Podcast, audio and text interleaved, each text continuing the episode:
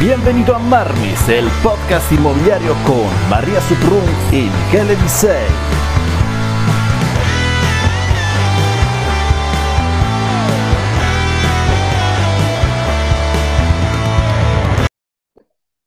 A ver, hay una cosa que me encanta de ti.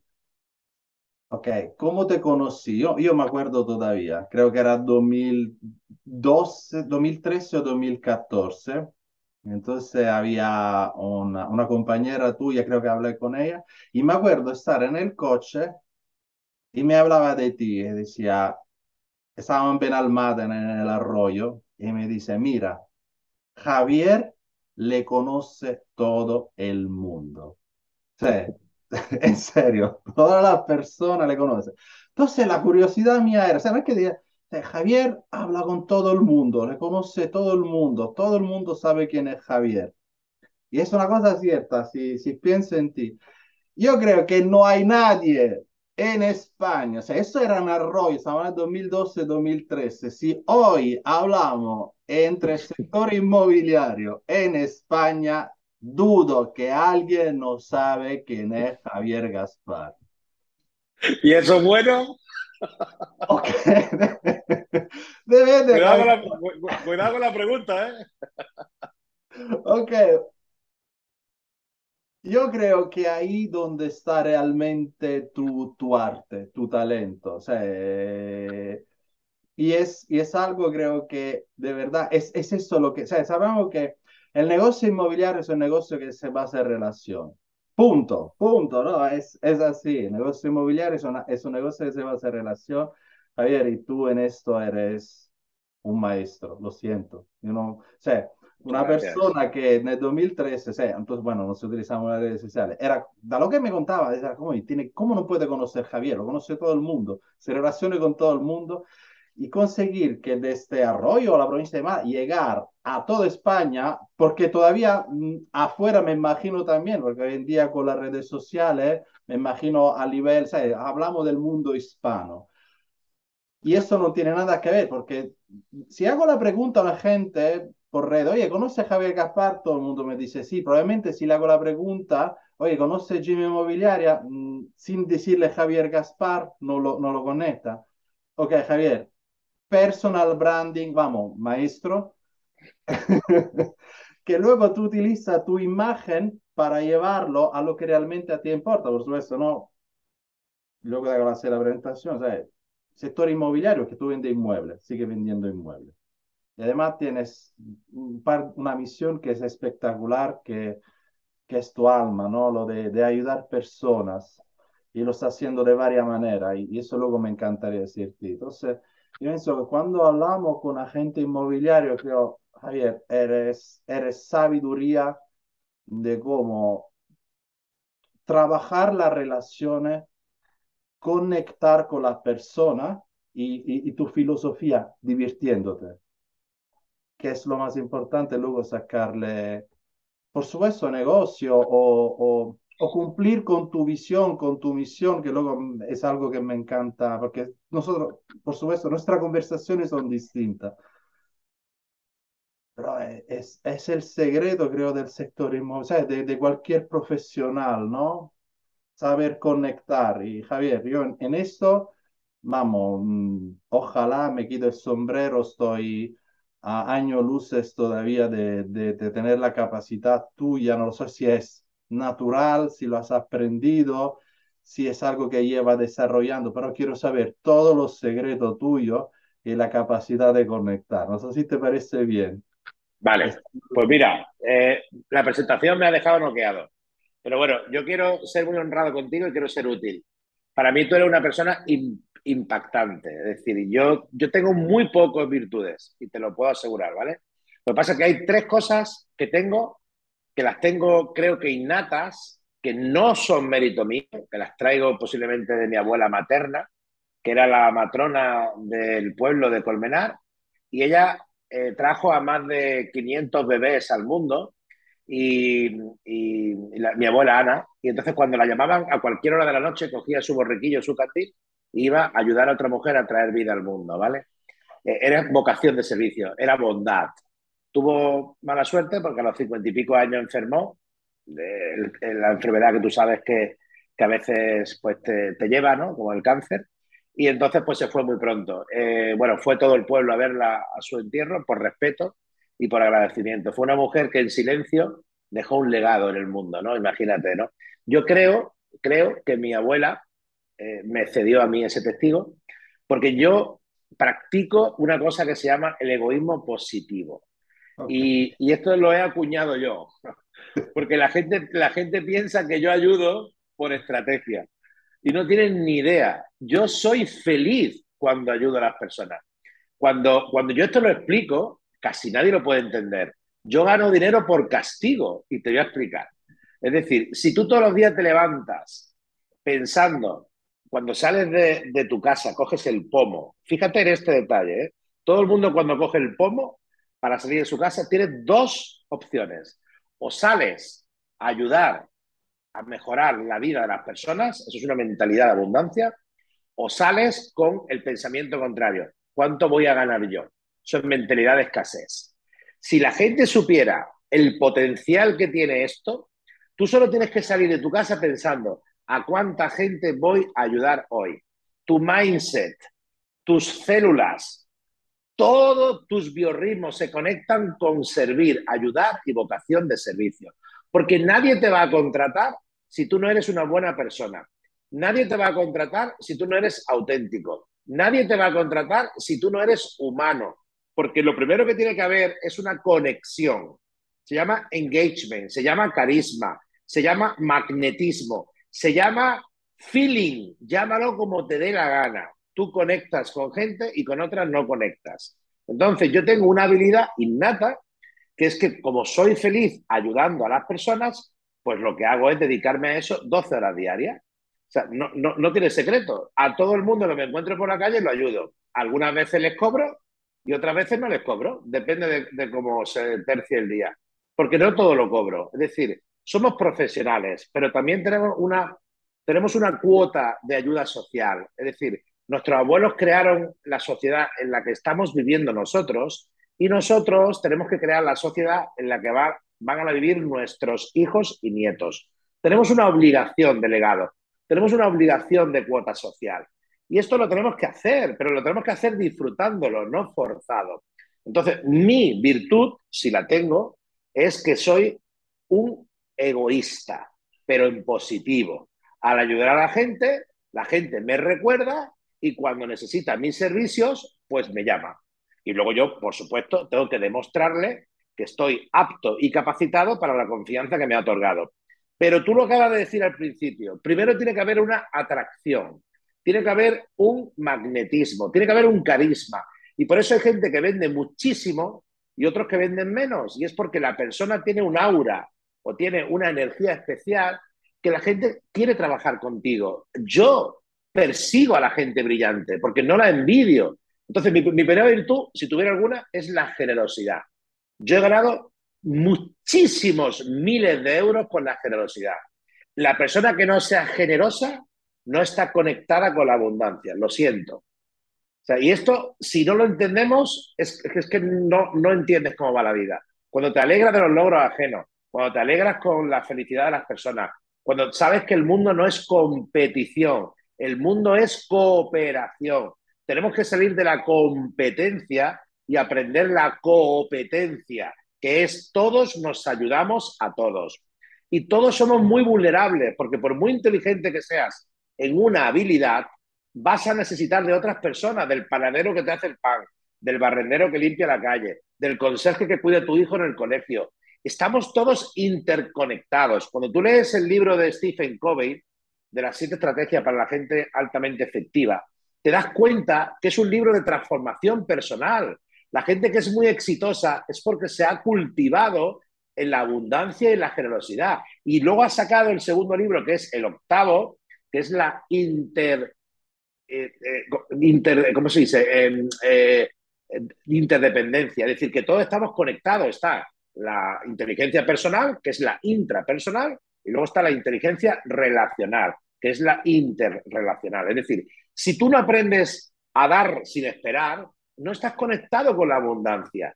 Yo esto lo he aprendido después. Yo lo traía innato de, de serie Y luego después he ido a cursos y a talleres y, he comprendido por qué a mí se me ha dado tan bien vender. Y es porque yo soy feliz viendo a mis clientes contentos. Cuando yo voy a notaría y el vendedor coge el cheque y el comprador coge las llaves, yo estoy radiante, estoy colmado de alegría, porque creo que yo he hecho magia. Eh, esto lo explico algunas veces y la gente se ríe de mí, pero no me importa. Se puede ser trabajador y se puede ser trabajador mago. Trabajador es que cumples con tu eh, misión y trabajador mago es que estás mejorando la sociedad y la vida de las personas. Esto hay una frase de Robin Sharma, que es un genio, un gurú, el jefe sin líder, el libro y el monje que metió su Ferrari, que dice, si tuviéramos una sola idea en la vida que mejorara la vida de muchas personas, tendríamos un gran negocio. El problema es que no somos conscientes de que todos los trabajos aportan valor a la sociedad. Y al tú no estar orgulloso de tu profesión, en vez de ir todos los días sonriente, amable, gentil, radiante, entusiasmado, contento y desapegado del resultado, estás todo el día pensando en que tienes que ganar para pagar. Y eso es mentalidad de escasez. Entonces, la primera regla que le digo a las personas que quieran triunfar en su vida, si quieres ganar dinero, nunca pienses en el dinero. Piensa en ayudar y servir a las personas. Hagas lo que hagas. Qué bueno, qué bueno, Javier. Javier, ya que estamos, pero yo todo el mundo te conoce, pero me encantaría que te conozcan más gente. Dice que pues, bueno, ¿quién es Javier? ¿Qué es Javier y qué haces? Tiene miles cosas, vamos que, pero ¿quién es Javier? ¿Qué hace? ¿Qué hace a lo largo del día? ¿Qué te dedica? ¿Cuál es tu misión? ¿Cuál es tu visión? Vale, pues mira, voy a ser muy honrado contigo. Y esto también se ríe la gente de mí, porque yo soy un unicornio.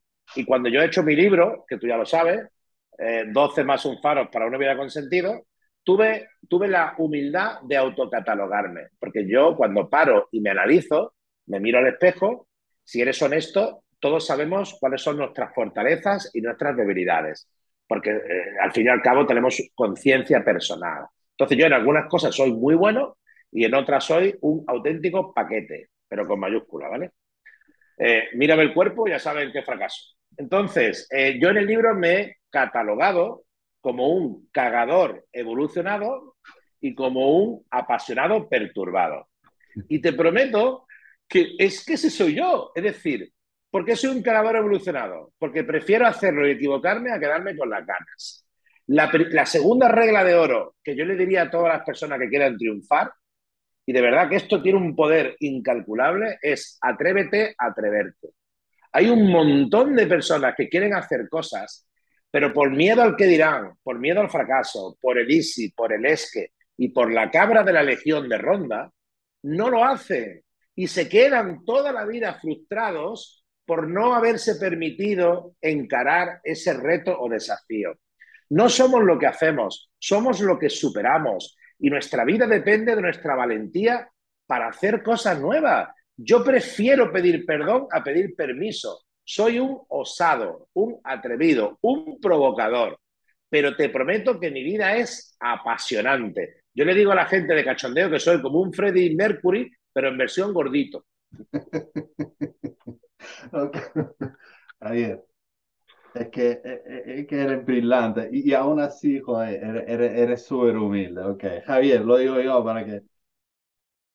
Agente inmobiliario, lo acabo de decir, no hay nadie, yo me acuerdo, 2013, estamos hablando de casi 10 años, no había nadie que no conocía a Javier y Jim Inmobiliaria en la provincia de Málaga, ¿sabes? Una, era, tienes un equipo, vende inmuebles, lleva años. ¿Cuántos años llevas en el sector inmobiliario, Javier? 20 años. Wow, entonces vamos, sabiduría, equipo, es, estupendo profesional, miles de personas ayudado. Autor, escritor, ¿no? El, el, libro que acaba de enseñar, ¿no? Y sé que está sacando otro nuevo que luego te vamos, vamos a hablar también de eso. Pintor, ¿verdad? Tienes también uh, restaurantes, sé que tenía tiendas, o sea, tiene todavía tienda, de restaurantes pero creo que lo que acaba de decir tú, Era un egoísta de la felicidad y te encanta ayudar y realmente es tu misión, porque tanto el negocio inmobiliario, la pintura, el restaurante, todo es una misión. Javier, cuenta cuál es tu misión. Bueno, yo, yo, yo quiero ser honrado, ¿vale? Yo he ido evolucionando, como todas las personas. Pero te voy a contar un detalle que dice mucho de por qué me ha ido bien. Cuando yo tenía 14 años, le pedí a mis padres unos Levi 501, unos RepTap, ¿vale? Porque en aquel momento era lo que estaba de moda, ¿no? El que no tenía unos Levis 501, pues era un poco arcaico, ¿no? Entonces yo iba a la discoteca, no ligaba y yo pensaba que la culpa era de mis pantalones, ¿vale? Entonces mm, le pedí a mis padres unos pantalones, mi padre era albañil, y me dijo pues que eso era lujo y que si quería que me lo trabajara, me lo pagaba. Yo ya trabajaba con mi padre desde donde albañil los fines de semana y sacaba todo sobresaliente en el colegio. Tengo que decir mucho de lo que soy es suerte, porque tengo una memoria fotográfica. Eh, está Silicon Valley, que tiene 500 terabytes, y luego está mi cabeza, ¿vale? Es decir, la cantidad de datos e información que yo puedo retener es increíble. Ojo, solo lo que me interesa. Tengo una memoria selectiva. Lo que no me interesa lo olvido en 0,2. Igual que cuando alguien me decepciona, me hace daño, yo nunca soy eh, resentido, porque pienso que todo el mundo es imperfecto y le doy el comodín de la compasión. Esto es brutal, luego te hablaré de ello, ¿vale? Eh, entonces, me fui a los Montes de Málaga, a la venta de los 3.5, actualmente todavía está en vigor. Trabajé cuatro semanas, eh, cuatro fines de semana a tope y con el bote, porque era la propina, yo el dinero que me daba eh, el propietario lo entregaba a mi casa, pero el bote era con lo que yo me compré los pantalones. Recuerdo que me alcanzó en un mes de trabajo para unos pantalones y, una, y, una, y un cinturón con la hebilla que parecía John Wayne, ¿vale? Entonces, cuando yo fui a la discoteca, eh, y me puse el pantalón, que yo era jugador de balonmano, tenía un buen cuerpo, fibroso, atlético, estaba, estaba bien, ¿vale? Una buena mata de pelo, ojos claros. Me di cuenta que los pantalones no hacían milagros. Y ahí tuve mi primera conversación conmigo en el espejo. Digo, tú y yo tenemos que hablar. You and me, me and you. Al final, ¿qué te quiero decir con esto? Que todo en la vida es un desafío personal. Competimos contra nosotros mismos. Nadie va a venir a vivir tu vida. Nadie va a venir a superar tus miedos. Nadie va a venir a superar tus traumas. El liderazgo personal o el autodominio es la primera base de la felicidad. Se le llama autoestima, se le llama autoconcepto, se le llama autoimagen, se le llama eh, autoliderazgo. Lo primero que tiene que hacerse fuerte es el propio individuo y el peaje que hay que pagar por, por hacerse fuerte es que vamos a cometer aciertos y errores. Y estamos en un país muy precioso que se llama España, pero que nadie habla del error, nadie habla de la cultura del fallo, nadie habla de los procesos tan, tan eh, brutales que tenemos que recorrer para el éxito. Y, y, entonces estamos haciendo unos demagogos. Le decimos a nuestro hijo que todo es fácil, le decimos al sector que todo es buenismo, que no, que hay que tener una resiliencia, hay que tener un espíritu de superación y hay que tener un espíritu de paciencia que eh, somos resistentes. La persona que no tiene consistencia, la persona que no tiene resistencia y la persona que no sabe levantarse cada vez que se cae, está abocado al fracaso porque le va a faltar motivación, le va a faltar determinación, le va a faltar eh, fuerza, porque somos, al fin y al cabo, somos humanos, con emociones, sentimientos, eh, habilidades y debilidades. Y cuando descubren la vulnerabilidad, y es que en algunas cosas somos muy buenos, pero en otras no lo somos, porque no tenemos dones y talentos de todo, tenemos algunos dones y talentos, es cuando te das cuenta que solo tienes que tener fe, solo tienes que tener confianza en ti mismo y creer que con preparación, muy importante la preparación, cuando tú no consigues algo, posiblemente no lo consigues porque aún no estás preparado. Hay una definición de éxito que me encanta, que es el match, cuando, cuando surge la preparación con la oportunidad. Si surge la oportunidad y tú no estás preparado, posiblemente no se genere el match. Cuando tú ves a, Carlos Alcaraz ganando el US Open de, de, USA con 19 años, todo el mundo ve cuando levanta la copa y lo admira y otros lo envidian. Pero ese hombre se ha dejado la piel para poder alcanzar con esa edad eso. Entonces tenemos que volver a decirle a las personas la verdad, sin espíritu de esfuerzo, sin espíritu de sacrificio, sin espíritu de disciplina y sin espíritu de repetición, que lo dice el Rocky Ricky Rubio de América, Si quieres hacer algo bien, repítelo muchas veces. Si es que todo es sentido común y sensatez, pero estamos en un mundo de, demagogia, estamos en un mundo de imbéciles. el grado de ignorancia que estamos, que estamos practicando es insostenible. Todo lo que tú quieras conseguir, absolutamente todo, lo puedes aprender de una persona que ya lo ha conseguido. El camino más corto al éxito es aprender del que ya lo ha conseguido. Y si luego tú eres audaz y eres un genio, pues cuando lo modeles lo mejoras. Pero nuestra falta de humildad y nuestra falta de inteligencia nos impide aprender del bueno. Entonces, mi segunda habilidad, que, es la que te quiero regalar o compartir, es que yo persigo a la gente brillante, los llamo, le digo, hola, te sigo y te admiro, quiero aprender de ti, te invito a un café o te invito a comer.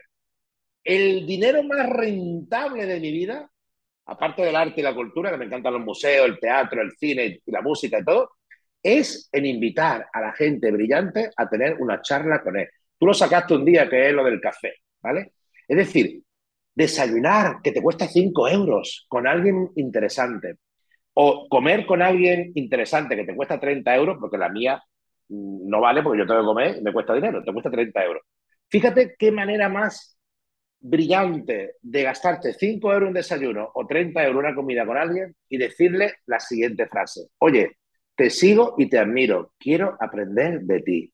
90% de las personas que se lo diga va a ocurrir dos cosas. Primero que se va a sentir especial, porque casi nadie se lo dice. Punto número uno. Y segundo, que te va a permitir un tiempo de su vida para compartir contigo una habilidad, porque él ya lo sabe hacer. Todas las personas cuando ya saben hacer algo, el, estado natural es el legado. Rafa Nadal ha creado una escuela de, tenis, Usain Bolt está ayudando a su país. Es decir, todas las personas que triunfan y ya tienen suficiente para vivir, suelen compartir con los demás porque es la manera en la que devuelven a la sociedad su abundancia y su riqueza, como estoy haciendo yo ahora, ¿vale? Es decir, es el estado natural, tú ya tienes suficiente para ti, o te endiosa y te vuelves tonto, o, porque ya, ya sabes la frase que yo digo, la inteligencia es cíclica. Cuando te pasas de listo, vuelves a ser tonto. Cuidado, ¿eh? hay mucha gente por ahí que esta práctica la, frecuenta mucho. A mí me ha pasado también, ¿eh? también te lo digo. Es decir, entonces, cuando tú te pones a compartir tus habilidades, a compartir tus conocimientos y a compartir tus sistemas con los demás, es cuando has entendido la misión de la vida. Somos pasajeros del tiempo, venimos a esta vida a ayudar a todos los humanos que podamos. Lo dijo la Madre Teresa de Calcuta. Si tu vida sirve solo para ayudar la vida de otra persona, ya merece la pena tu nacimiento. Pero somos tan egoístas, somos tan competitivos que normalmente nos guardamos las cosas para nosotros. Y no nos damos cuenta que la abundancia es que hay sol para todos, comida para todos, agua para todos, si solo consumimos lo necesario. Si a mí me pregunta alguien, oye, ¿tú qué harías por el mundo? Dos cosas. La primera es, eh, lógicamente, la paz, es decir, que trabajáramos la paz y no el poder ni el estatus, es la paz es que todos viviéramos en armonía y la segunda es que solo consumiéramos lo que necesitamos, porque hay la madre tierra y la naturaleza nos da suficiente para todo. Somos la única especie que tiene codicia, afán de poder y, nos matamos por placer. Pero bueno, ahí no vamos a entrar porque entonces la liamos. bueno. María, ¿tienes una pregunta tú? Sí, Javier, yo te admiro y de hecho antes estaba hablando con Miquel y estaba pensando, pero ¿qué ¿de qué queremos hablar con Javier? Y decimos, mira, Javier, es que es imposible elegir solo un tema porque, como ha dicho Miquel, eres una caja de sabiduría, pero aún así hemos decidido que si tendríamos que pedirte, Javier, enséñanos solo una cosa, es la siguiente, Javier, ¿cómo conectar con las personas? Porque sabemos que al final lo más importante son las personas, da igual si eres agente inmobiliario, si quieres tener amigos, no importa. Lo más importante son contactos. Pero después cultivas contactos, cultivas relaciones, pero ¿cómo conectas? ¿Cómo crees esta magia, este feeling, como lo llamas? Cuéntame. Vale, pues mira, eh, me encanta tu pregunta porque no lo había pensado y es brutal. Lo dijo Oscar Wilde, ¿vale? Y lo han dicho mucha gente. Sé tú mismo. El acto de valentía más poderoso del ser humano es atreverte a ser tú mismo. Cuando el universo, la vida, Dios, el creador nos hizo, nos hizo a todos singulares, únicos y genuinos. Somos edición limitada. ¿Qué significa eso? Que somos todos prescindibles, pero a la vez somos inigualables. Es decir, si nos hubieran querido hacer a todos iguales, nos hubieran hecho como los, como los guerreros de blanco de la Guerra de la Galaxia, todos clonados y en serie. Sin embargo, esta habilidad o esta cualidad innata que tenemos todos, no la usamos a nuestro favor. Es decir, deberíamos de ser fieles a nuestra esencia, fieles a nuestros biorritmos circadianos, fieles a nuestra forma de ser. Y estamos siempre mendigando amor, estamos siempre intentando encajar en la tribu, estamos siempre intentando que nos acepten. Y, toda, es, toda esta proyección que hacemos en precario, lo que hace es crear a un personaje que no somos nosotros, que se llama ego o alter ego. El ego es el que es un personaje que no es real y el alter ego es ya el narcisista, ¿vale? El que se cree que es el puto amo. Entonces, la, la recomendación que yo le digo a todo el mundo es, sé auténtico, sé tú mismo. Ya lo dijo Shakespeare en Hamlet. La única manera de ser feliz es ser fiel a tu esencia. ¿Cuál es el peaje que vas a pagar por ser fiel a ti mismo? Es muy alto, ¿eh? Yo lo pago. Y es no caerle bien a todo el mundo y ser criticado por tu disruptividad. Es decir, tienes que aceptar que vas a vibrar con muy poquita gente, porque hay muy poquitas personas que se atreven a ser auténticos, genuinos y que no les importa la opinión de los demás. Yo te prometo que soy educado, respetuoso, pero lo que opine la gente de mí me importa 0,0, porque yo tengo que hacer mi camino, tengo que vivir mi vida. Yo nací solo, me muero solo y todo lo que tengo por el camino son hermanos humanos, compañeros de viaje. Pero el camino lo tengo que transitar yo. Te pongo un ejemplo. Yo hice el camino de Santiago. Había gente que iba mucho más rápido que yo y había gente que iba por detrás mía. Pues eso es la vida. Hay gente que te supera y hay gente que va por detrás tuya. Pero tú tienes que disfrutar tu camino. Life is a trip, enjoy the ride. Lo dijo Miguel Ángel, o sea, perdón, lo dijo Miguel Delive, ¿no? Eh, perdón, Antonio Machado. Caminante no hay camino, se hace camino al andar. Y estamos todos intentando copiar a otros. Yo siempre hablo de modelar. Modelar sí, copiar no. Modelar es coger las palancas, hábitos y habilidades de la gente brillante porque yo quiero conseguir lo que esa persona ha conseguido, pero nadie puede copiar a nadie porque cada persona tiene su eh, esencia única. Entonces, por favor, me encanta tu pregunta. Ser auténtico y no querer mm, caerle bien a todo el mundo. ¿Qué es ser auténtico? Ok, Javier, disculpa que ser, te ser auténtico es ser honesto. Lo más difícil del mundo. Ser honesto. Javier, pero si yo soy una persona aburrida, soy introvertida y yo o soy agente inmobiliario y mañana me voy a un open house, me voy en Emocionate y quiero crear contactos, pero es que abro la boca, me aprendo cinco chistes, pero la gente me mira rara.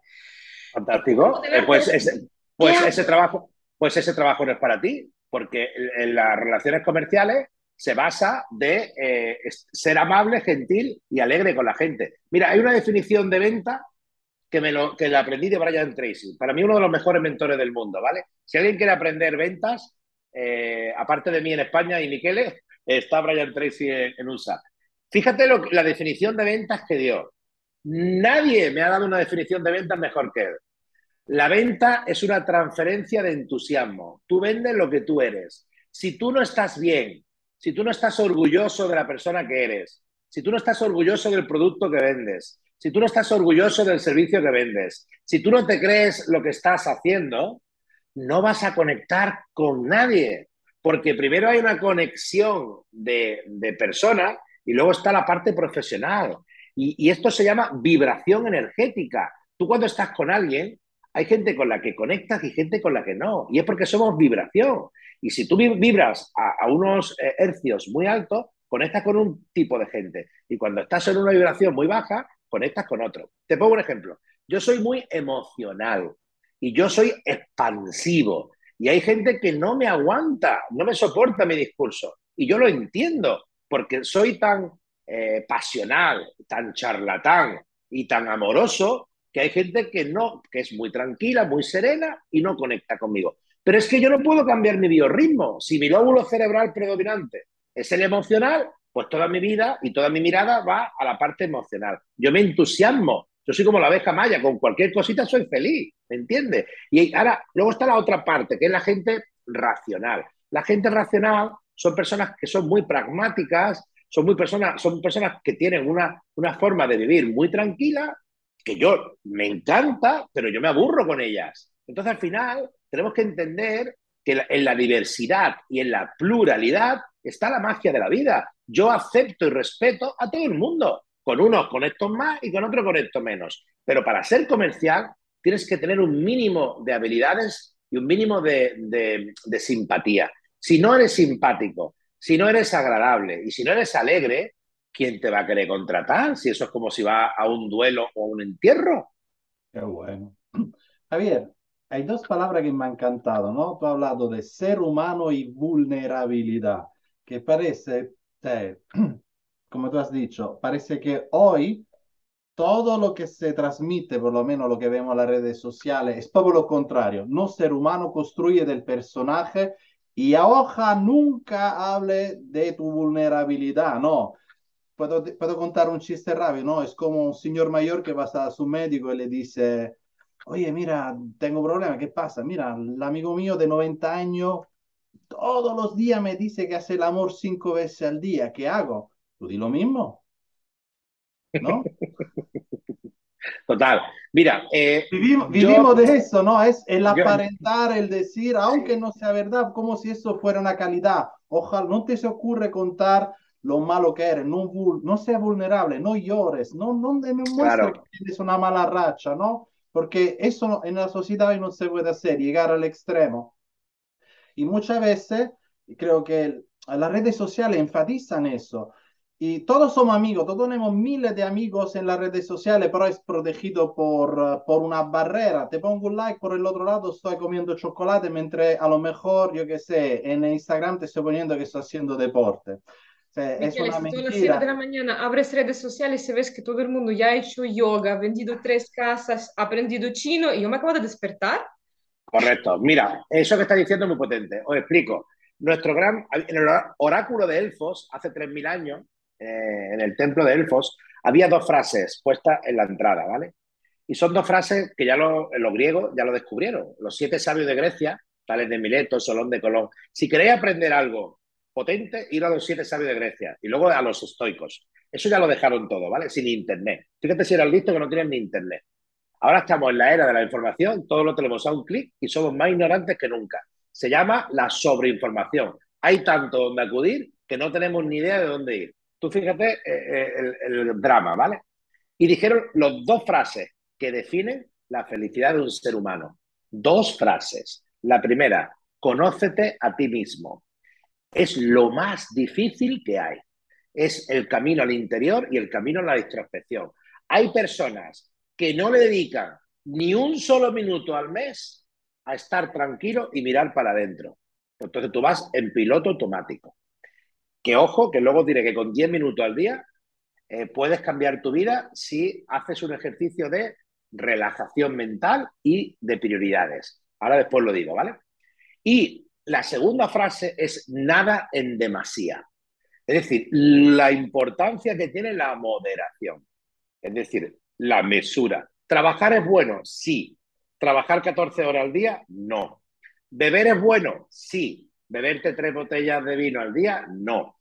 Eh, ¿Viajar es bueno? Sí. Si estás todo el día viajando y no ingresas, pues tendrás déficit económico. Esto se llama sentido común y sensatez. Es decir, las personas que mejor les va en la vida son las personas que practican la moderación y que practican el autoconocimiento. Pero, ¿qué es lo que hacemos normalmente?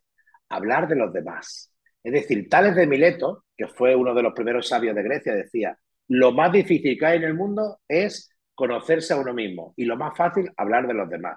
Todo el día hay programas en la televisión que está criticando a otra gente. Pero a mí que me importa la vida de la gente. Yo te puedo asegurar que el día tiene 24 horas, yo lo aprovecho al máximo, yo no le dedico ni un solo pensamiento, ni un solo minuto a la vida de la gente. Porque no me interesa, porque yo solo persigo y modelo a la gente brillante. Los que no son brillantes, yo los respeto, pero no les presto mi atención.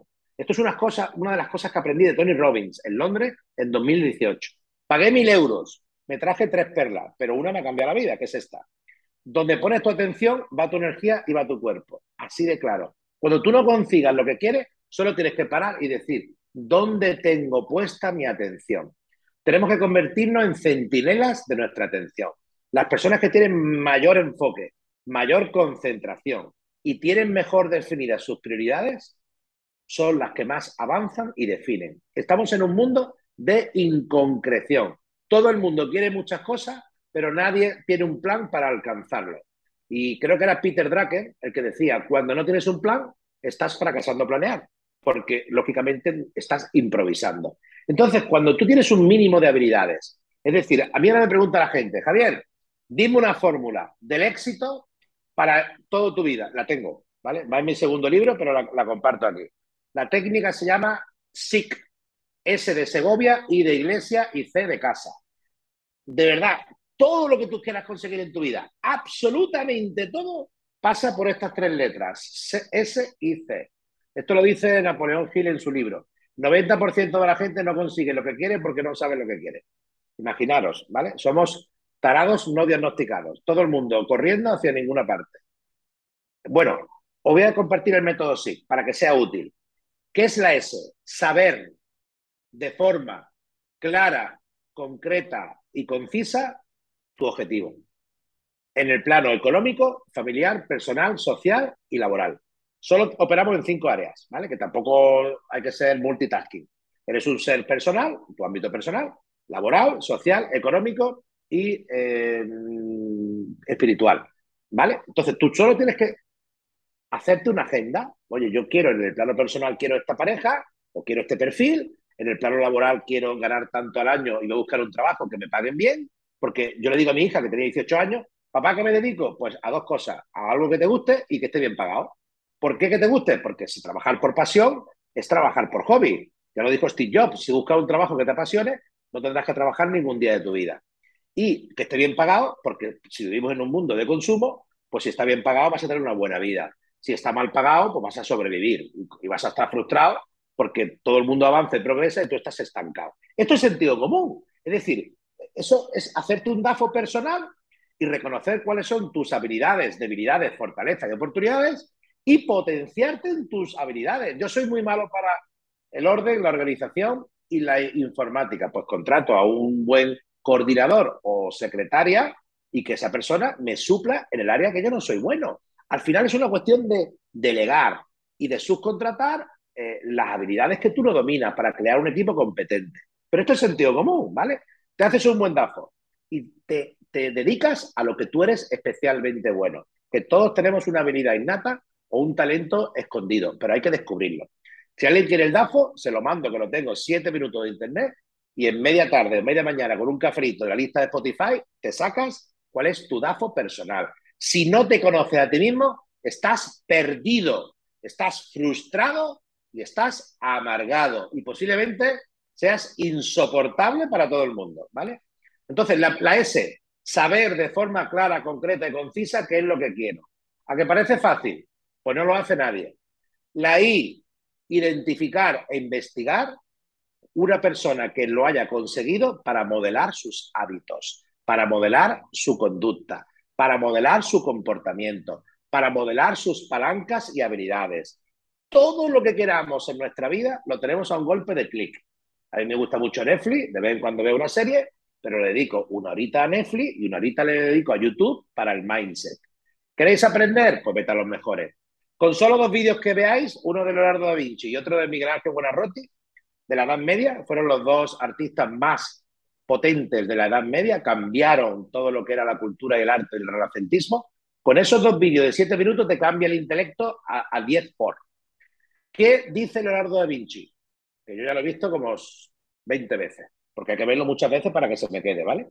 La repetición es la madre de la sabiduría. Repetición. Cuanto más haces algo, mejor lo haces y más lo dominas. Malcolm Gladwell, en su libro Los fuera de serie, dice que ninguna persona ha conseguido la maestría sin 10.000 horas de prácticas. Beethoven, Mozart, Bill Gates, etc. Por favor, que nadie os venda motos, ni sistemas turbo, todo requiere de unos procesos para integrarlo y anclarlo en el mindset. Se llama sinapsis o patrón mental recurrente. Bien, que me disperso, que tengo muchos datos. Uno, la S. Dos, la I. Investigar y eh, identificar quién lo ha conseguido. Miguel Ángel Buonarroti y Leonardo da Vinci. Leonardo da Vinci es el, el hombre que más maestrías ha dominado en una vida, consiguió 20. Su vida fue una porquería, ¿vale? Porque el hombre de pequeño lo cogieron por un tema de abuso de mujeres y ya no quiere saber nada del sexo, claro, y el sexo distrae mucho, ya sabéis. Entonces este hombre, al no tener sexo, pues estaba todo inventando, cada uno tiene su pedrada, ¿vale? Y consiguió 20 habilidades en una vida. ¿Sabéis cuál fue su frase de muerte? La frase que dejó como legado a la posteridad. La mayor sofisticación es la simplificación. Menos es más. El 80% de lo que hacemos al día todos los seres humanos es improductivo. Eso también lo hace muy bien eh, el principio de Pareto, ¿vale? Identifica tu 20% productivo y elimina lo improductivo. Nadie lo hace. Todos estamos ocupados, pero hay muy poca gente eficiente y altamente productiva. Y Miguel Ángel Buonarroti, que fue el que hizo el David de Miguel Ángel allí en, el Palacio Uffizi en Florencia, que yo cuando lo vi me entró el síndrome de Stendhal, es espectacular cuando ves la figura de Miguel Ángel de 11 metros de altura. Estuvo cuatro años con un martillo y un cincel, con una piedra de mármol amorfa que tenía una, que tenía una tara y que nadie la había tallado porque presuntamente no valía para nada. Y Miguel Ángel Buonarroti, durante cuatro años, 12 horas diarias, a ocultas para que nadie lo viera, estuvo con un martillo y un cincel para sacar el Miguel Ángel. No sé si lo habéis visto alguno, ¿vale? Pero eso es espectacular. El síndrome de Stendhal es cuando ves algo tan maravilloso y tan, y tan apoteósico que te entra un mareo porque no puedes soportar tanta belleza. Es el síndrome de Stendhal. Yo lo tuve ¿eh? en Florencia, me quedé, me quedé viviendo tres meses en Florencia el año Vale, pues yo me, yo me quedé impactado. O sea, bueno, Florencia es que es para morirte, ¿vale? El Ponte Rialto, el, el, el el Mirador de Michelangelo, el Duomo, el Batisferio, el Mercado, fui a Siena, fui a ver los pueblos de la Toscana, bueno, me, me muero de, de, de, y aparte la comida, que es rica. Pero bueno, como hablamos de comida, me voy. Miguel Ángel Buenarroti, cuando, fíjate lo que voy a decir, esto es brutal, ¿eh? Cuando él puso el Miguel Ángel en la, en la piazza de la señoría uh, y, y, quitó la túnica y todos los mecenas fueron allí a verlo, le dijeron, Miguel Ángel, esto es espectacular, ¿cómo has hecho esta obra de arte? Él, que era una persona genia y humilde, porque ya sabía quién era, dijo, era una piedra y quité lo que sobraba quité lo que sobraba. Fíjate si unimos la maestría de Leonardo da Vinci y la maestría de Miguel Ángel y hacemos un match. Si cada individuo fuera capaz de simplificar su vida y de quitar lo que sobra, entre ellas personas tóxicas, porque también hay familiares tóxicos que no te ayudan. La familia no es la que te toca, la familia es la que te respeta. Hay veces que también tenemos unos dramas y unas comedias con la sangre y con todo. Somos seres espirituales viviendo una experiencia terrenal, que esto lo explica muy bien Wyan Dyer, en la película El Cambio, o en su libro Mis zonas erróneas. Wyan Dyer dice lo siguiente, no somos seres humanos buscando la espiritualidad, somos seres espirituales viviendo una experiencia terrenal, en un cuerpo mortal. Y cada alma ha elegido un útero y ha elegido una familia para poder crecer espiritualmente. Por, por eso no tenemos que apegarnos y aferrarnos a nuestros lazos de sangre, porque cada uno está haciendo su proceso espiritual y mientras lo que estamos es entretenidos. A nuestra alma le da igual nuestros dramas y nuestras comedias mentales. Nuestra alma viene con una misión, viene a crecer y, y solo tenemos que entender y comprender que tenemos que fluir con ella. Y, no todo hay que entenderlo. Estamos todos enganchados a la psique, al pensamiento. La enfermedad del siglo XXI se llama sobrepensamiento todos enganchados a nuestra mente. Y ahí estás perdido, estás elucubrando, estás viviendo en un mundo de fantasía, te estás perdiendo la vida porque la estás pensando en lugar de viviéndola. Hay una frase que yo utilizo, que va en mi segundo libro, que es la vida es tan obvia que la obviamos toda nuestra vida. Solo te das cuenta cuando viene la muerte y te visita y te da una segunda oportunidad. Entonces, para no desviarme, si tú juntas a Leonardo da Vinci, la mente de él y la mente de Miguel Ángel y hacen match es voy a hacer solo lo que me funciona, lo que me divierte y lo que me alegra el corazón. Y encima eso coincide con el money money, porque si estás conectado con el flujo de tu esencia y la abundancia, el universo te lo va a dar todo. Y quito tengo valentía para quitar lo que sobra. ¿Qué es quitar lo que sobra? Pues la regla de la puntualidad. Hay que llegar a tiempo y marcharse a tiempo. Normalmente no hacemos ni la primera ni la segunda. Si en un lugar no te respetas, no te valoras, tú no te encuentras a gusto, el, el, mayor acto que le puedes hacer de amor a alguien o a algo es decirle, mira, gracias, pero me tengo que ir por salud mental, porque aquí no puedo crecer. Tú plantas un, un, un árbol de flor en el desierto y no agarra. Tú plantas, vas al vivero y compras una planta de sol y la metes en el interior y se muere, porque no es su estado natural. Entonces tenemos que entender que no podemos estar todo el día forzando cosas. Estamos todo el día forzando negocios, forzando trabajos, forzando relaciones, forzando parejas. Yo cuando voy a hacer una entrevista de trabajo para, uno, para un cliente, mi frase favorita cuando el cliente no está alineado conmigo, me ha encantado conocerle, pero no le puedo ayudar, porque el valor del no te da los síes potentes. Esto, Miquel, es otra gran, otra gran lección. No podemos agradar ni conectar con todo el mundo. Es decir, cuando un cliente no te respeta tu profesión, no te respeta tu know-how, no entiende y comprende tu valor añadido, tú, el mayor acto de honestidad que puedes hacer, caballero, muchas gracias, me ha encantado conocerle, pero no le puedo ayudar. Me voy a marchar, que tengo un montón de clientes que me están esperando, porque yo en lo mío soy buenísimo. Es quiero trabajar contigo. Pues permítame demostrárselo y firme el acuerdo de confianza. Es que no estoy seguro. Pues no soy su hombre. I am not your man. Y cuando tú esto lo entiendes, que es la seguridad personal, es el, el autorrespeto y es la autovalidación, tú ya no mendigas amor, tú ya te conectas con la abundancia porque sabes que, que eres un hombre completo o una mujer completa, un hombre empoderado, una mujer empoderada. Y ya no tienes que estar donde no quieres estar. Y ya no tienes que estar con quien no quieres estar. Y entras en el mundo de la soledad elegida. No estoy con mucha gente, pero estoy con gente especial. Y a veces puedo estar solo y me divierto. Un paseo por la playa, una lectura de un libro, un poquito de yoga. Es decir, si el ser humano no está feliz consigo mismo, nunca va a estar feliz con ninguna relación. Esto lo dijo eh, Sartre, dice Sartre. Si cuando estás contigo no estás contento, estás con la persona equivocada. Es decir, fíjate que muchas veces no nos aguantamos nosotros mismos porque estamos eh, absolutamente dependientes emocionales de los demás. Entonces, ¿qué te quiero decir con esto? Que para ser un líder en ventas, para ser un líder en tu vida personal y para ser un líder en todo lo que hagas, tienes que tener un gran autoconocimiento de ti. Y luego tienes que ser un poco moderado. ¿Qué es, qué es ser moderado? La templanza, no dejarte llevar por las pasiones. Hay gente que es demasiado eufórico y cuando algo les chuta, ya crea el síndrome de abstinencia. Te bebes tres copas, ya no puedes parar. Te fumas tres cigarros, ya no puedo parar. Te gusta el sexo, ya no puedo parar. Y llega un momento que, que, te domina la dopamina y ya te haces un esclavo del placer inmediato.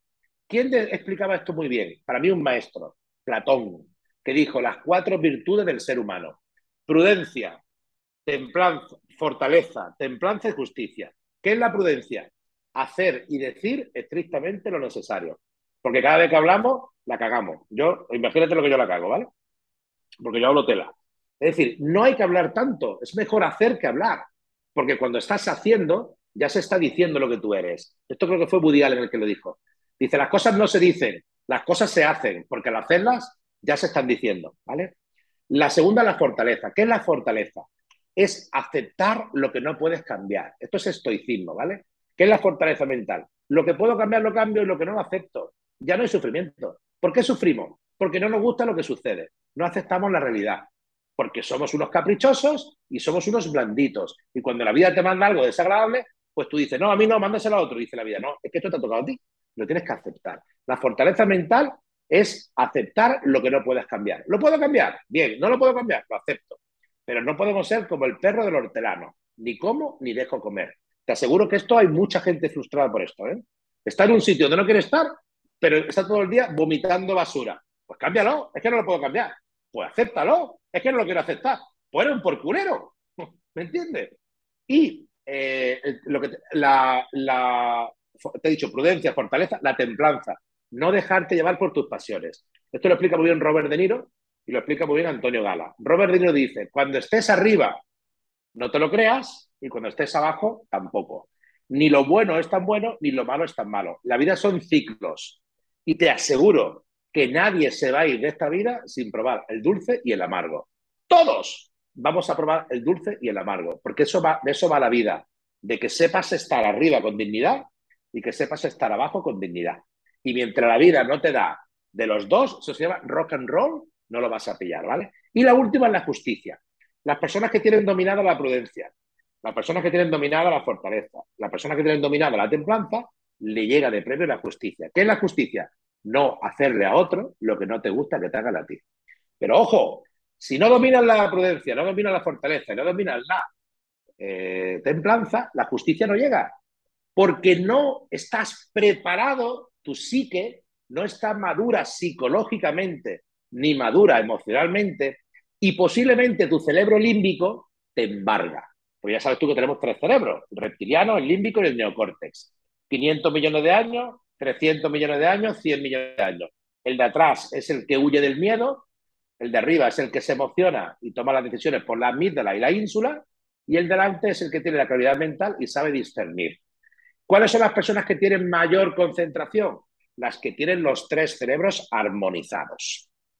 ¿Quién es el que está caótico? El que lo tiene todo desordenado. Entonces, si no hay orden mental, si no hay prioridades claras y si no hay un poquito de autocontrol, ¿sabes cómo se llama la película?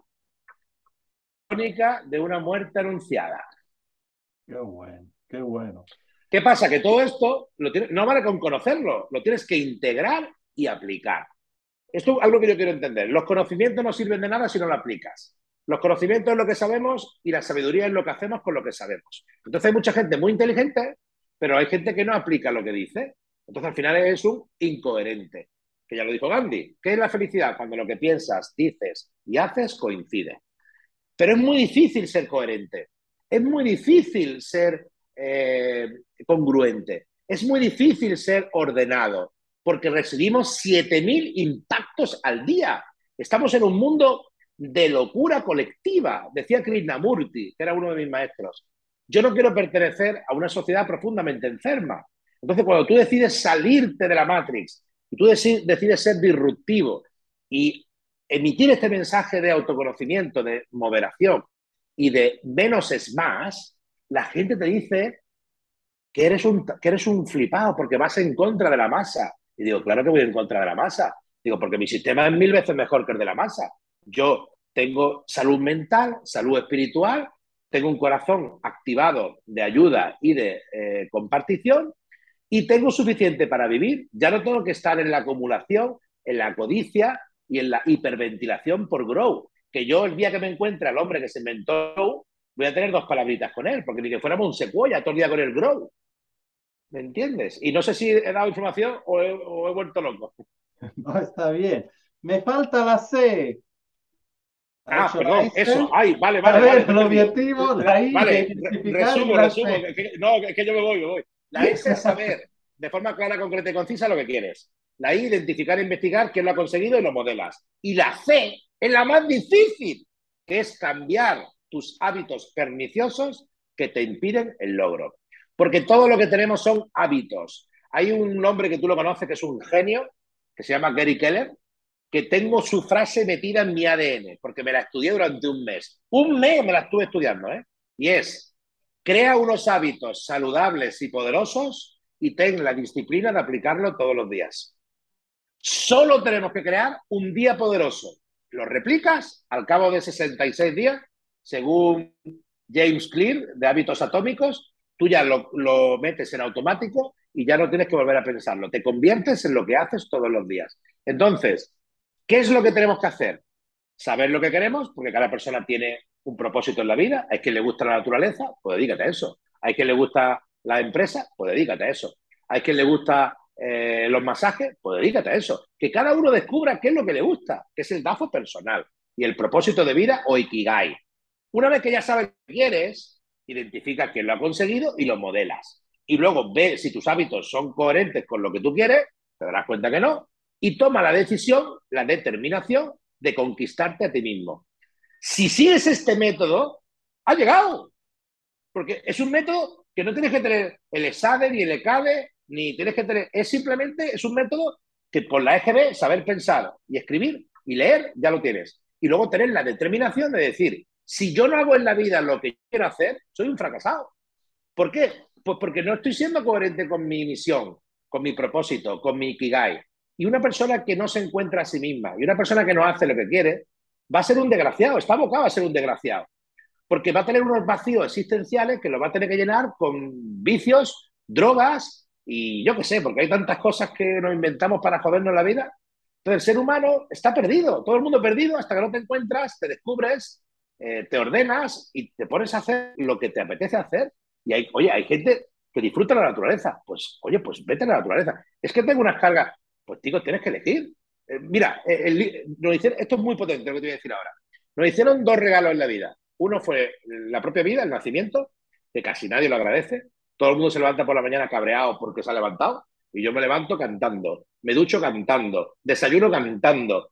Y soy el tío más feliz del mundo mundial. La gente me dice, ¿estás loco? Digo, tú no sabes lo bendito mi locura. Tú pruebas lo otro, que verás tú cómo te va a ir. Porque el entusiasmo y la alegría es lo que mantiene el sistema inmunológico más alto. Yo llevo, yo tengo 40, 50 años. Te juro por Dios que llevo 30 años sin ir al médico. Y, estoy sobrepesado, pero me hago analítica y sale todo bien. Y es porque mi ganas de vivir, mi entusiasmo, mi alegría, mis células están todas bailando. Yo tengo ahí una epigenética que están todas flipadas, pero es que yo me siento conectado con la fuente. Es decir, si tú no estás contento con estar vivo, si tú no estás contento con levantarte por la mañana, si no estás contento con lo que haces, vas a enfermar, porque es un proceso psicosomático. El 90% de las enfermedades vienen por un, por un programa mental de bajo rendimiento, porque nuestro sistema nervioso, simpático y parasimpático se alimenta químicamente de nuestras hormonas cerebrales, los neurotransmisores, endorfina, dopamina, serotonina y oxitocina. Cuando tú entiendes que tenemos un cuerpo espiritual que es un yo cuántico y un cuerpo terrenal, que es tu propio cuerpo, solo tienes que entender que tienes que estar en armonía. Si tu parte espiritual o, cuántica está desordenada, pues te va a afectar a tu cuerpo. Esto es como es arriba es abajo y como es dentro es afuera, ¿vale? Cuando yo entendí que solo tengo que mantenerme feliz y desapegarme de, de los resultados y disfrutar del proceso, todo me va mejor. Enamórate del proceso y desapégate del resultado. Si sabes lo que quieres, te pones a caminar, algún día llegaré. ¿Qué es lo que ocurre? no tenemos un destino, no tenemos una estrategia, no tenemos un plan, no tenemos una táctica, somos unos ansiosos de mierda, pues te sale todo como el culo. Está bien. Pero es, simple lo que estoy diciendo, ¿no? Totalmente. Mira, yo a veces, ok, las cosas son tan simples que es difícil hacerlo. O sea, todo lo que es simple generalmente no es fácil hacerlo. Appunto porque tenemos la tendencia natural a complicarnos la vida. Es, es porque... Experto, experto. Es, es que es, Javier, hablamos de agente inmobiliario. Cuando eres un agente como tú, 20 años, ¿no? Llegas al punto que dices, ok, asumo el hecho que no puedo ayudar a todo el mundo, por cuanto sé cómo se vende en casa y he ayudado a miles de personas a vender, y me encanta, es, ya eres tú también que hace esta entrevista. Javier, esa me encanta. Necesidad de captación, imagina. Bueno, después que el vendedor le dice, no quiere la exclusiva, no quiere trabajar contigo, la gente soy inmobiliario, que cobra demasiado, que no quiere eso. Me encanta, Javier. Imagina cerrar la comunidad. Bueno, señor vendedor, me tengo que ir por salud mental. Muchas gracias. ¿Tú te imaginas cómo se queda? pero no pasa nada, es decir, ah, yo, antes, yo antes, antes eh, intentaba persuadir a los clientes, ¿vale? Porque lógicamente mi, mi grado de conciencia y mi grado de autoconocimiento era inferior. En el momento que he aumentado mi intelecto, he, aumentado mi mindset, y también es verdad que tenía en la cuenta bancaria un fondo de comercio, porque si no tienes pasta, por el sesgo cognitivo de aversión a la pérdida, que le recomiendo a todo el mundo que lea el libro de Daniel Kahneman, Piense rápido, piense despacio, es que tú tomas decisiones en base a tu eh, estado personal. Si tú estás en escasez, vas a tomar todas las decisiones desde el miedo y el miedo es pérdida. Hay una frase muy típica que dice, invertir por eh, obligación es perder por devoción. Es decir, si tú tomas decisiones desde la escasez, vas probablemente a tomar decisiones precarias, de bajo perfil. Si tú tomas decisiones de la abundancia, estás conectado con el flujo de la atracción. Eso se llama la ley de la atracción o la sincronicidad. Entonces, ¿qué es lo que le digo yo a todo el mundo? Olvídate del dinero. El dinero es el resultado de una atracción mental, unos procesos de excelencia y una constancia repetida en el tiempo. La gente no tiene paciencia para crear un sistema poderoso. Nadie puede vivir bien si no tienes cinco años de práctica en ninguna profesión. Porque tienes que crear una base de contactos, tienes que crear una credibilidad, una reputación, una marca personal. Cuando ya tú ya tienes un, una, un valor diferencial en tu sector y en tu segmento, ya te van llegando los referidos. La puerta fría ocupa un porcentaje pequeñito y te has ganado a la competencia por inteligencia. Yo en mi libro primero lo puse y lo digo a todo el mundo, y es que mi única competencia es mi incompetencia. Yo cuando quiero ganar más, me formo más, optimizo mis procesos y mejoro mi sistema. Dice, pero es que eso es difícil. Digo, pues más difícil es ser tonto y lo estás haciendo de maravilla. Sin cambios no hay resultados diferentes. Lo dijo Einstein, o lo dijiste tú en tu ponencia, la última que fui, que me encantó. Si haces las cosas de la misma manera, no esperes resultados diferentes. Es decir, es una cuestión de sensatez, de sentido común. La vida es cambio y transformación. Crecen las uñas, crece el pelo, la naturaleza tiene sus estaciones y queremos ir en contra de la naturaleza. Queremos que venga el Espíritu Santo y nos ilumine. O le echamos la culpa a la suerte. Es que tengo mala suerte. No, tú lo que eres un imbécil. ¡Qué suerte! Es decir, eh, según Ale Rovira, en el libro La Buena Suerte, que lo recomiendo, dice que la suerte es estar vivo y sano y la buena suerte se trabaja día a día. A mí no me han regalado nada, Miquele. Yo era hijo de albañil y ama de casa. Me he criado en, una familia austera y frugal, pero me enseñaron los valores, los principios, los ideales y me enseñaron el valor de la compartición. Yo tengo un pan y tú no tienes ninguno, tenemos medio cada uno. ¿Qué pasa? Que yo empecé en colegio público, luego aprendí inglés de camarero con los extranjeros, luego me he formado con los mejores y he hecho muchos cursos y he ido escalando, porque al final es la única manera, de menos a más. Ningún escalador llega al Everest si no ha subido la maroma de Vélez.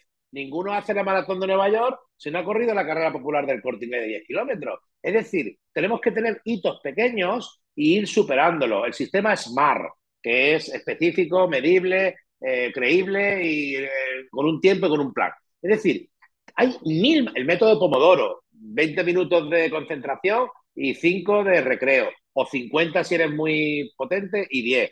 El, método de David Allen, get, get setting done, ¿no? Es decir, eh, coger y aunar las cosas, optimizar y priorizar. Hay 20.000 métodos en el mercado que te ayudan a optimizar el tiempo. Pero decía Seneca que no es que tengamos tiempo, es que lo malgastamos sistemáticamente. Es decir, todo el día haciendo imbecilidades, todo el día mirando lo que hace otro, todo el día frustrado porque no me puedo comprar la bicicleta última o el, o, el plasma de, más grande del mercado. Mira, hay una técnica que yo le digo a todo el mundo. Si tu pantalla de televisor es más grande que tu biblioteca, hártelo mirar. Porque hay mucha gente que se compra el LCD de 70 y luego la biblioteca tiene cuatro libros y prestados, no son ni tuyos. Es decir, lo más barato que hay en el mundo es los conocimientos, porque esos conocimientos te dan poder, te dan capacidad de discernir. Como te he dicho antes, los dos regalos de la vida, el primero era la propia vida. Ocurra lo que ocurra, te levantas por la mañana. Esto es lo más potente que voy a decir. A mí me ha cambiado la vida. Llevo tres años haciéndolo, ¿vale? Os lo recomiendo. Te levantas por la mañana y dices tres gracias. Gracias, gracias, gracias. La primera por estar vivo. La segunda porque el planeta Tierra aún nos da los cuatro elementos gratis, que el día que no nos lo dé ya no podemos comprarlo, que es tierra, mar, sol y, aire, porque estamos todos muy chulos, pero sin tierra, mar, sol y aire no duramos ni un segundo. Da igual la pasta que tenga en el banco, que esto no va de dinero, esto va de conciencia con ese. La madre tierra nos da las cuatro cosas que necesitamos para vivir, pero como queremos lujo, coches, casa y tal, pues vendemos nuestro alma al diablo por money. La gente que es lista no trabaja, se dedica a coger los cuatro elementos y a cultivar un poquito la tierra, come poquito y se mantiene. Que esto es lo que hace mucho, que dice yo para qué voy a trabajar y la madre tierra me alimenta. Que yo lo alabo, ¿eh? Pasa que yo ya me complico la vida con familia y niños, ya tengo un embolado que no vea. Pero fíjate, primero doy las gracias a la vida, segundo a la tierra. Y luego le doy las gracias a la sociedad, porque gracias a que hay personas y clientes, yo voy a ser útil y voy a obtener un salario por mi aportación de valor añadido. Si yo estas tres primeras gracias a Dios solamente cuando me levanto, a mí no hay nada ni nadie que me fastidie el día, porque yo me he conectado, me he enchufado a la vida. Es decir, contento por estar vivo, contento porque tengo los cuatro elementos, como mínimo no voy a pasar hambre. Y tercero, porque tengo ganas de aportar y de producir, pues yo salgo a la calle en modo on, en modo activado, en modo fuente, en modo happiness, en modo gratitud, en modo me voy a comer el mundo. Y si tengo un mal día, pues, pues he tenido un mal día, pero yo salí por la mañana enchufado. La calidad de tu día dependerá de cómo te levantes por la mañana, así de rotundo y así de claro. Te levantas hecho un tonto, posiblemente lo que va a venir son todo malos. ¿Te levantas enchufado? Pues puede ser el día muy bueno, bueno, o simplemente mañana más y mejor, que es otra forma de verlo, ¿vale? Eso es lo que te quiero decir. Y el segundo regalo que nos hicieron, que somos la única especie del planeta que lo tiene, es el libre albedrío. ¿Qué es el libre albedrío? La posibilidad de elegir cómo quiero vivir. ¿Pero qué ocurre? Eso, es, eso bien usado es una bendición, mal usado es una maldición. ¿Por qué es una bendición? Porque tú cada vez que eliges estás descartando. La gente no sabe que elegir es descartar. Si eliges algo bueno, pues por el costo de la oportunidad habrás descartado cosas menos buenas, pero es que a veces cuando no eliges, ya estás eligiendo, porque estás haciendo algo que no te reporta nada, pero te has acostumbrado a esa zona de malestar o a esa zona de comodidad y no quieres crecer. Es decir, imagínate, para que lo entienda la gente, imagínate un árbol, que el árbol le diga al clima, oye, yo solo quiero primavera y verano, yo otoño e invierno no me gusta, y el clima se ríe de ti. Pues nosotros hacemos lo mismo, nosotros le decimos a la vida que solo queremos alegría, buenas noticias, abundancia y que todo vaya genial. Y cuando venga algo malo, que se lo envíe a otro. Es decir, el ser humano tiene que aceptar que todos vivimos en un mundo global y que a veces te va a tener que tocar una enfermedad, o te va a tocar un accidente, o te va a tocar algo que tienes que superar. Y esa superación te va a hacer una persona más fuerte, tu alma se va a enriquecer, te va a hacer un hombre más humilde, te va a hacer un hombre más agradecido y te vas a dar cuenta que solo hay cuatro cosas importantes en la vida, que es estar vivo, cuidar a tu familia, a la gente que tú quieres, que la familia la decides tú. Tercero, trabajar con dignidad y con vocación de servicio y con inteligencia para optimizar procesos. Y la cuarta es hacer lo que te gusta hacer. Una persona que no tiene hobbies, una persona que no tiene un minuto para él, una persona que no se desafía en ningún ámbito de su vida, para mí es un muerto en vida. No estás vivo, estás zombie. Yo no quiero ser así, lo tengo claro. Y son cuatro cosas. O sea, fíjate que al final te dice, pero si lo que dice Javier lo sabe todo el mundo. Sí, pero no lo aplica. Entonces, este es el mensaje. No me hable de conocimiento. Me dice, la gente, ¿para qué lees el libro? Digo, para ser menos tonto que el promedio. Dice, digo, pero tonto voy a morirme. ¿Por qué? Digo, pues porque la, sabiduría es reconocer tu propia ignorancia. Si yo hubiera leído desde que nací hasta que me muera 24 horas al día, yo no puedo adquirir los conocimientos de toda la sabiduría ancestral, pero leo para adquirir pensamiento crítico. Leo para saber que el mundo es mucho más de mi ombligo. Leo para darme cuenta que si no eh, dejo un legado, no soy digno de la vida que me han otorgado.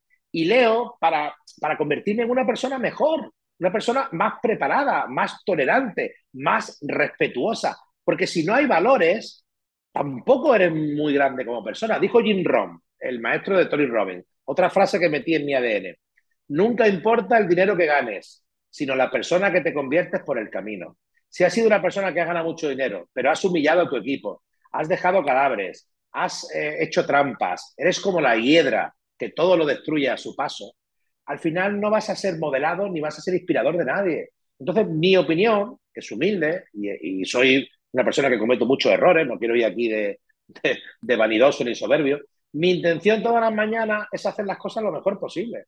Algunos días las consigo, otros días me despisto y algunos días tengo que pedir perdón. Ojo, pedir perdón es sanador, porque todos nos equivocamos. ¿Qué es pedir perdón? Aceptar que no siempre estoy eh, el, poder de la razón ni atento a mi comportamiento. Cuando yo he descubierto la vulnerabilidad, que es aceptar que de vez en cuando eh, me comporto mal, pues ya no me llevo mal conmigo. Oye, pues, ¿cómo, se pide perdón? Tampoco lo sabe la gente. El perdón tiene tres fases. La primera es aceptar y reconocer que te has equivocado. La segunda es pedirle disculpas sinceras a la otra persona o a tu trabajador o a cualquier persona que hayas, que hayas tratado mal. Y la tercera, que nadie la usa, es ¿Qué puedo hacer para enmendar mi error? Ese sí que tiene profundidad. Es decir, si tú no utilizas la tercera, en el fondo eres un estratega. porque no lo estás sintiendo. ¿Conoces a mucha gente que utiliza la tercera? No. Pues ya sabes que no, no son perdones sinceros, son perdones estrategas.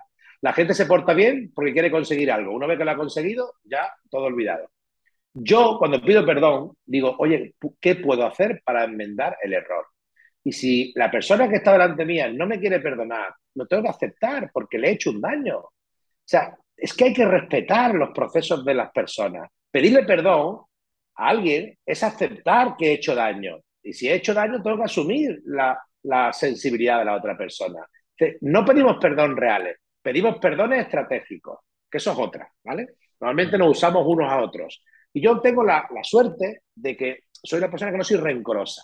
Es decir, cuando alguien me hace algo, me, duele el corazón porque tengo sentimientos. Pero una vez que, que, ya ha pasado, digo, bueno, pues ha tenido un fallo, pues cuando lo tenga yo, pues yo también soy imperfecto. Me ha pasado la carretera, me ha pasado el trabajo. Es verdad que si el perdón viene de alguien muy... O la decepción o la traición viene de alguien muy cercano, te duele un poquito más y el duelo es un poquito más largo. Pero al final tienes que utilizar la compasión. ¿Qué es la compasión?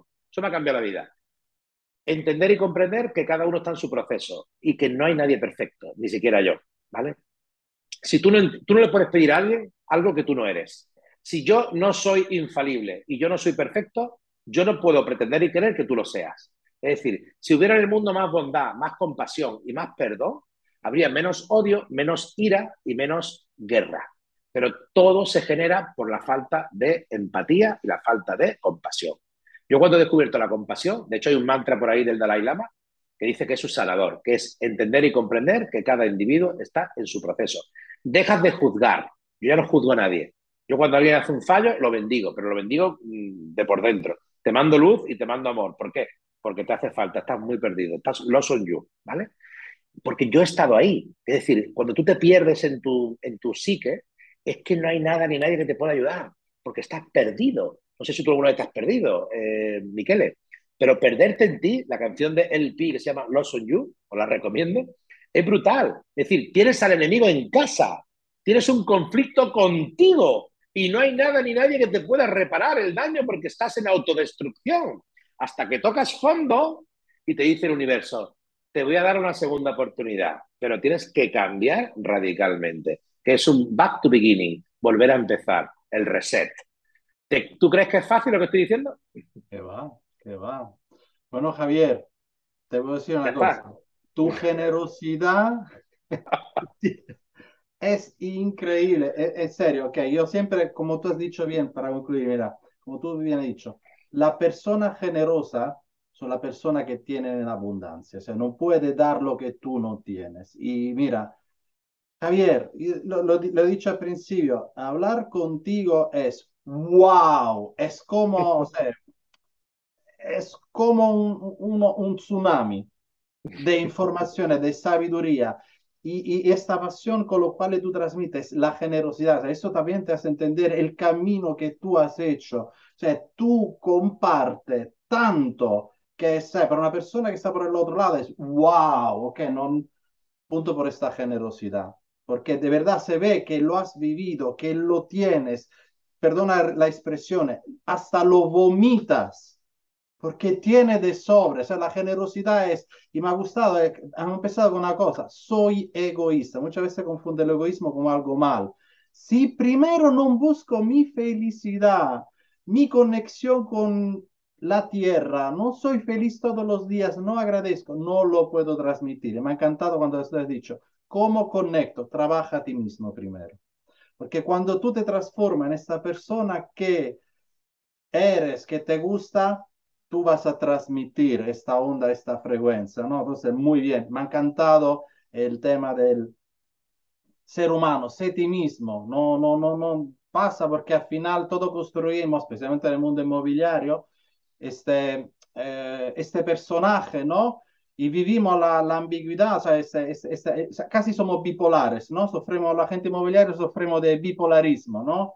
Una cosa es mi vida y la otra es lo que yo que tengo que aparentar, es todo lo contrario, para conectar eh, ser humano, ser vulnerable, aceptar, me ha encantado esto, Javier, acepta lo quien eres, no puedes agradecer a todo el mundo por cuánto es, Y, está bien, siempre vas a encontrar la persona con la cual quiere estar contigo y conectar, quiere hacer negocio, despreocúpate del dinero, porque el dinero es consecuencia de algo que tú haces con, uh, con felicidad todos los días, el, todo lo contrario, cuando tú eres conectado con tu ser, con tu manera de ser, el dinero es consecuencia, porque lo transmite, transmite esta bondad, esta generosidad, y es lo último que te tiene que preocupar. Javier, de verdad, yo sé que podríamos estar aquí otras cinco o seis horas a hablar, pero Javier, si alguien quiere saber más de ti, ok, calcula que eh, entre la audiencia yo sé que hay Argentina, México, Colombia, uh, Uruguay, tenemos Latinoamérica. Eh. Javier, ¿cómo, dónde te pueden encontrar? Perfecto, mira, eh, todo lo que yo he dicho aquí, absolutamente todo, son 100.000 horas de mi vida laboral y personal. Eh, también he tenido la suerte de que económicamente me ha ido bien y me he formado con mentores de Miami, Orlando, Londres y la mente experta de España.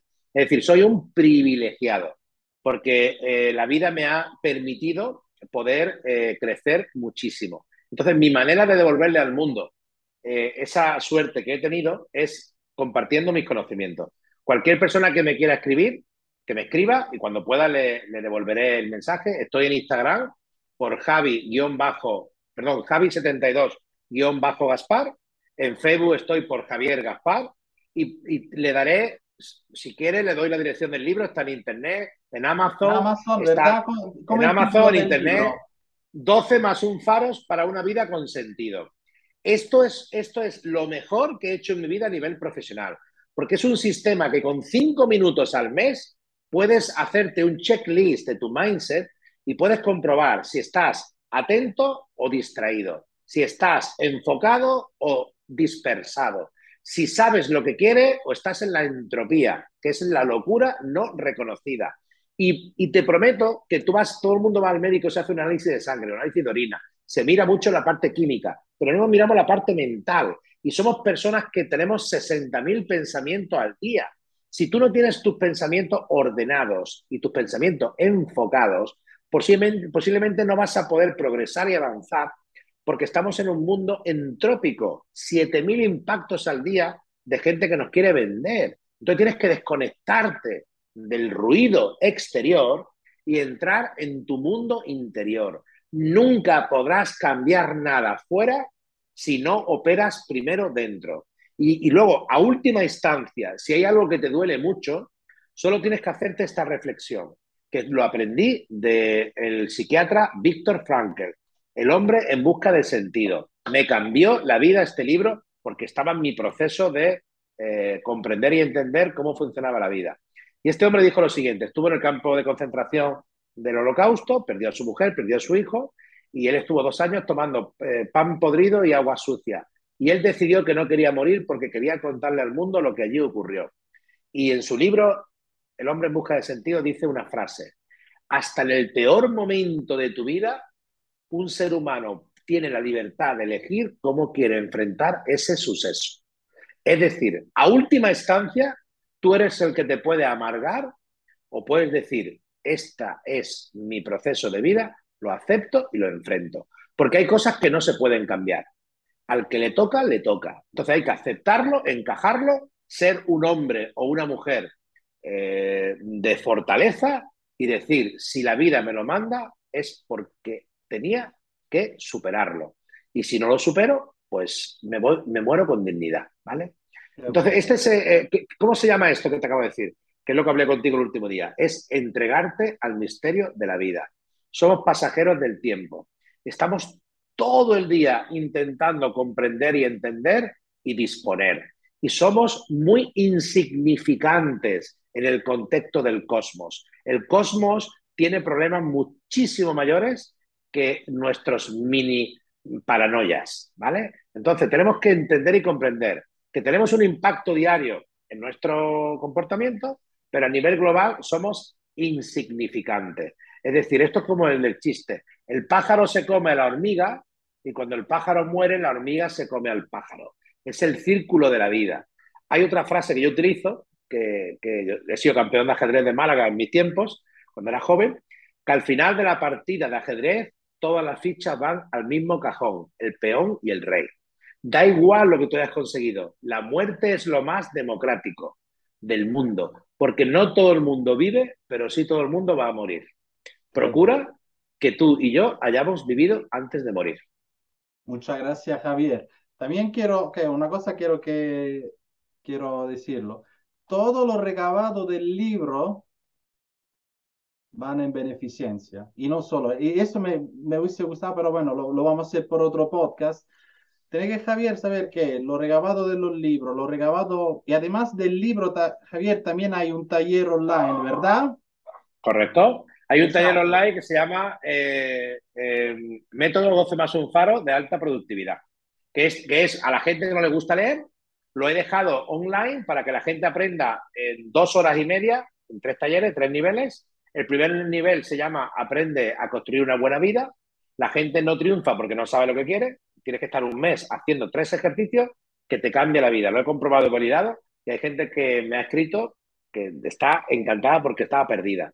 El segundo taller es Conéctate con la abundancia, que es que te hagas un DAFO personal y descubra cuál es tu propósito Ikigai en la vida. Si te conectas con tu propósito Ikigai, todo empezará a fluir de forma mágica. Y el tercero, que ya son para los águilas, es ganar tu primer millón de euros en cinco años. Yo he tardado 30 años en ganar mi primer, mi primer millón de euros, luego después lo he metido en interés compuesto, apalancamiento, ingresos pasivos, diversificación, mercado emergente y lo he multiplicado. Pero lo difícil es ganar el primer millón de euros. La gente le tiene miedo a ganar el dinero. Cuando tienes dinero, puedes hacer muchas causas solidarias. Yo ahora ayudo a, siete causas solidarias. Estoy contribuyendo para los niños de cáncer de Fundación Olivares. Estoy contribuyendo con Nena Paine, Aldeas Infantiles. He creado un negocio social. Estoy inspirando a, a jóvenes emprendedores para que aprendan, porque los jóvenes de hoy están todos en la digitalización, pero no conocen la analogía.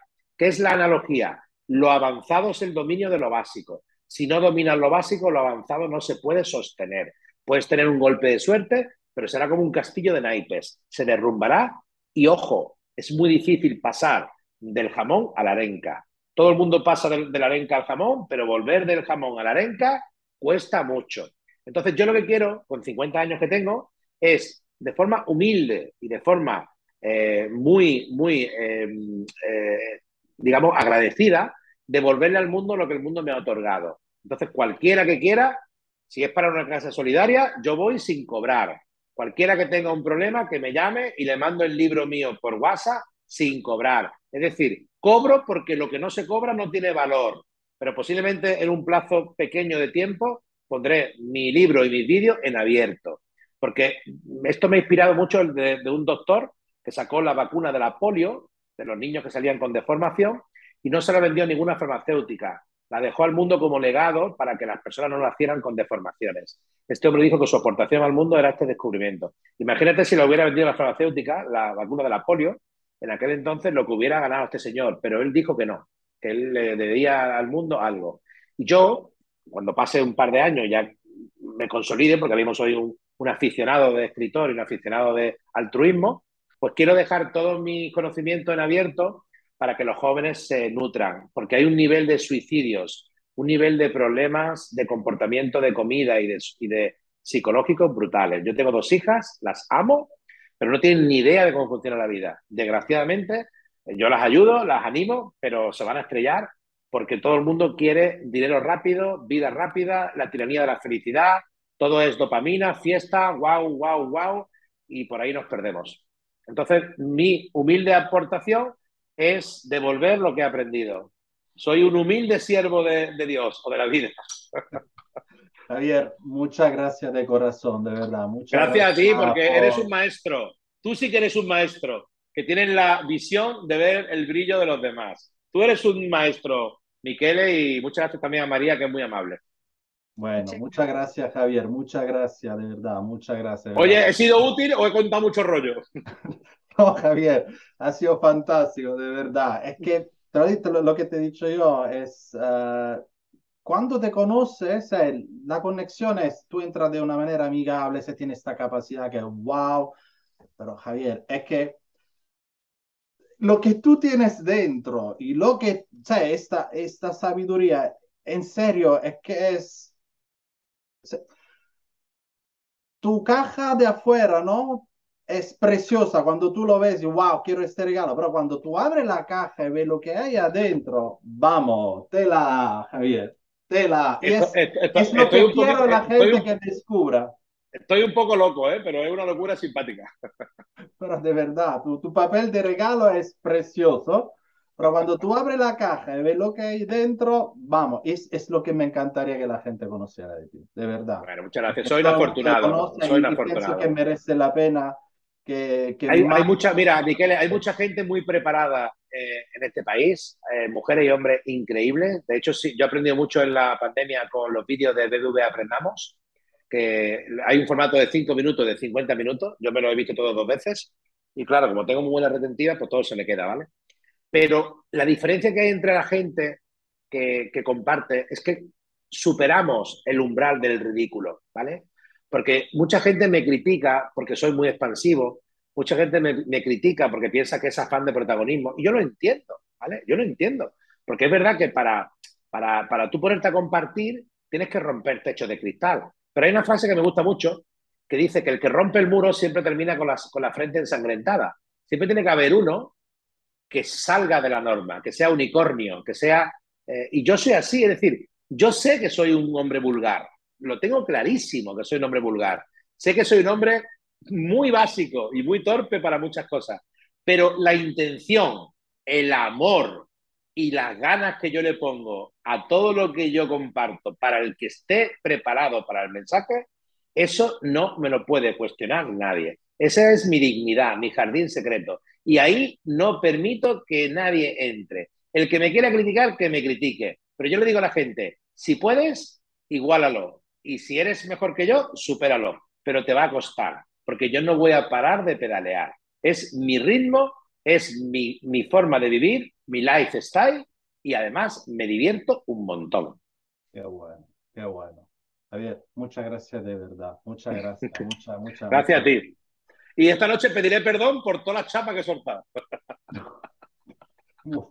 Muchas gracias. Esta noche cuando rece, le pido perdón a Miquel, a María y a todos los oyentes. Porque al final es que yo necesito decir a la gente que tenemos un Ferrari en nuestro interior.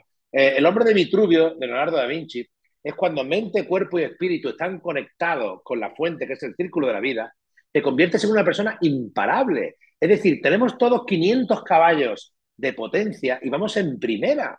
Solo activamos esa potencia cuando la vida te quiebra, cuando la vida te manda un, dolor muy grande y te das cuenta de la fortaleza que encerrabas en tu interior. Cuando tú vas a ver a Tony Robbins o vas a ver cualquier mentor de motivación, lo que te dicen es que despiertes al gigante que llevas dentro. Es decir, despierta tu poder interior, despierta tu chi, despierta tu kundalini, despierta tus ganas de vivir. Si fuéramos inteligentes, estaríamos todo el día cantando, bailando, abrazándonos, haciendo el amor y trabajando, dando alegría al mundo. Y sin embargo, hay muy poca gente que te diga que le va bien. Hay muy, poca gente compartiendo entusiasmo. Yo cuando veo a una persona alegre, digo, un rinoceronte blanco, porque no hay gente alegre, todo el mundo con acritud, con pena, enganchado al victimismo, a la culpabilidad. Estamos creando un mundo de, de bazofia mental. Y yo me niego, o sea, yo no quiero ser una persona triste. Claro que tengo mis problemas y mis dramas, pero lo resuelvo en mi intimidad. Porque yo me encuentro un amigo, te encuentro a ti y yo no te puedo contar mis porquerías, porque esas porquerías son fruto de mis decisiones del pasado. Si yo te a ti te cuento mis porquerías, tú que eres un hombre empático, pues ahora no hay nombre con porquería, ahora hay dos. Y si tú vas y se lo cuentas a tu pareja, ahora hay tres. Y estamos creando una cadena de mierdosos. Entonces yo me niego a eso. Yo quiero happiness. Soy el happiness man. Me encanta, el unicornio. Y ya no te digo más nada. Muchas gracias. Gracias a ti. Eh, me, tenéis siempre que queráis. Cuando tú quieras, eh, hablamos del tema del altruismo, porque lo que a mí me ha dado el punto de nivel ha sido cuando he puesto mi inteligencia al servicio del amor. ¿Qué significa esto? La plenitud, dar sin esperar. Yo siempre he trabajado primero para mí, luego para mi familia, luego para mis seres queridos, para mis equipos que generen dinero, pero he llegado al tercer nivel, que el tercer nivel es trabajar para dejar un legado para la humanidad. Cuando tú saltas ese nivel cuántico o ese nivel mental, no me preguntes cómo, pero todos tus dones y talentos se amplifican. Ahora soy mucho más sensorial, mucho más sensitivo, eh, todo lo vivo como si fuera un milagro, estoy conectado a la bendición de la vida, escucho los pajarillos mucho más que antes, huelo las flores mucho más que antes, porque me he conectado a, la magia de, la existencialidad. Ya no interpreto la vida, ya la siento, la acaricio, la contemplo y la agradezco. Es otro nivel de vida. Y te prometo que no soy especial, solo he permitido que suceda. Qué bueno, qué bueno. Pues Javier, muchas gracias, muchas gracias.